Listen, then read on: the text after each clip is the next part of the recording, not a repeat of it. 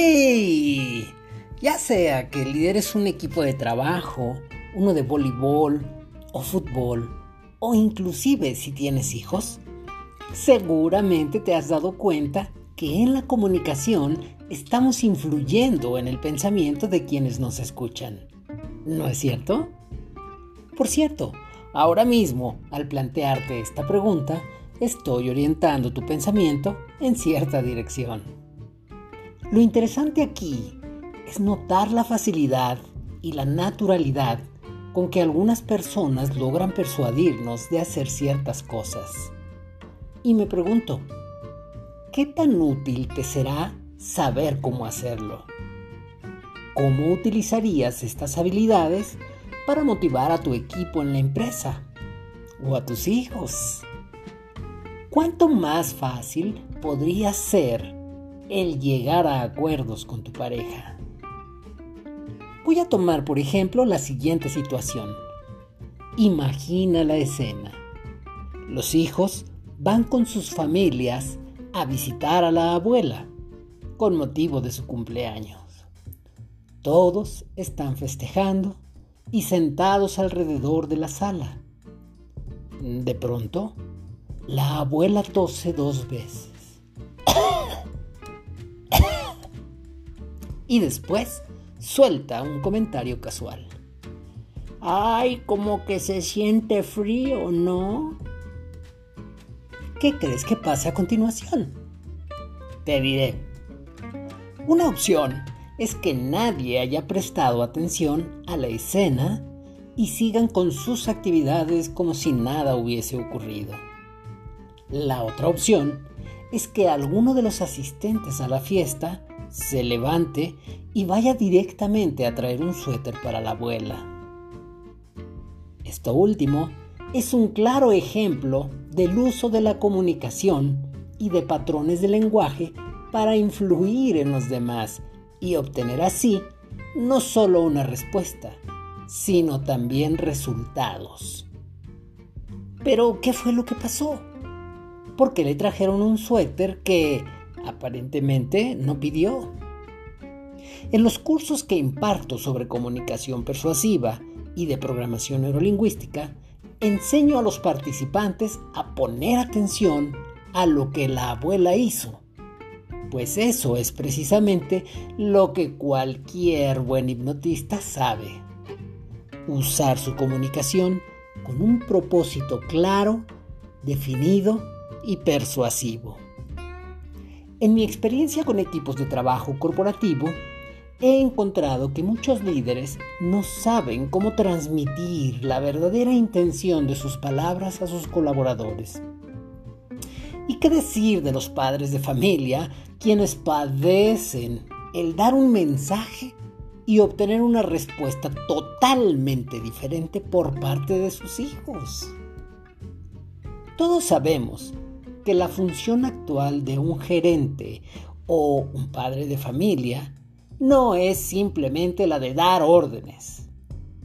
Se requiere de hacer uso de la comunicación para transmitir un mensaje lo suficientemente claro e inspirador que involucre a los colaboradores en un proyecto y que este proyecto al final sea de ellos para así despertar el interés por lograr un trabajo y un objetivo conjunto.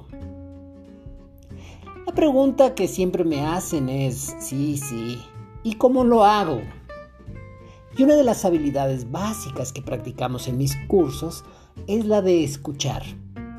Sí, yo sé que todo mundo te lo dice. Incluso hasta has leído sobre la importancia de la escucha activa.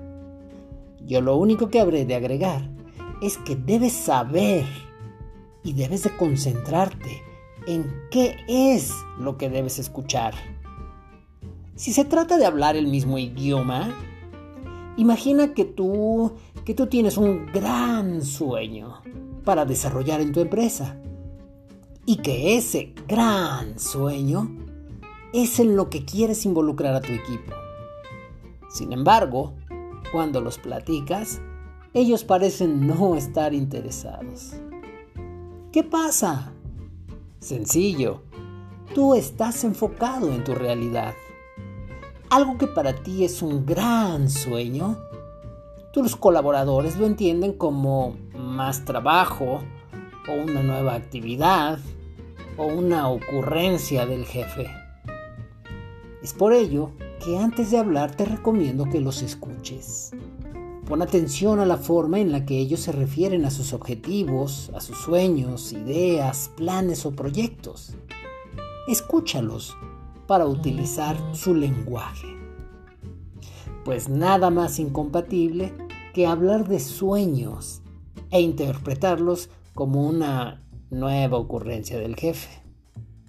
Ya hablaré en un próximo podcast sobre en qué concentrarse al momento de escuchar activamente.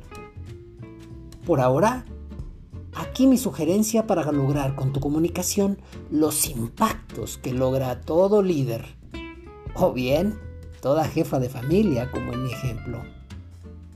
Los pasos son muy sencillos. Define para ti qué esperas obtener. Número 2. Prepara tu anunciado. 3. Incluye palabras que son parte de la realidad de quien te escucha. Muy importante. Obtén la atención de tu interlocutor y simplemente involúcralos con tu mensaje. Así de fácil. Mira, veamos qué pasó con la abuela. Número 1. La abuela tenía frío, así que quería un suéter. Aquí ella definió lo que quería. Número 2. Preparó su comentario casual. Como que se siente frío. Incluyó palabras y experiencias de todos. Se siente frío. A continuación, lo que hizo para llamar la atención fue algo tan sencillo como toser un par de veces. Y simplemente soltó la frase, como que se siente frío, justo en el momento en el que todos la voltearon a ver y mientras ella barría con la mirada a todos los presentes. El resultado ya lo conocemos. Alguien entiende el mensaje y amablemente responde a esa sutil petición. Dos recomendaciones finales. Número uno, continúa practicando y diseña tus frases y cada vez más elaboradas y cada vez más persuasivas. Número dos, deja tu opinión sobre qué tan útil te ha resultado este capítulo. Y sígueme en mis redes sociales. Arroba Daniel Velasco PNL en Instagram para más contenido útil. Por cierto, como que se siente frío, ¿no es cierto?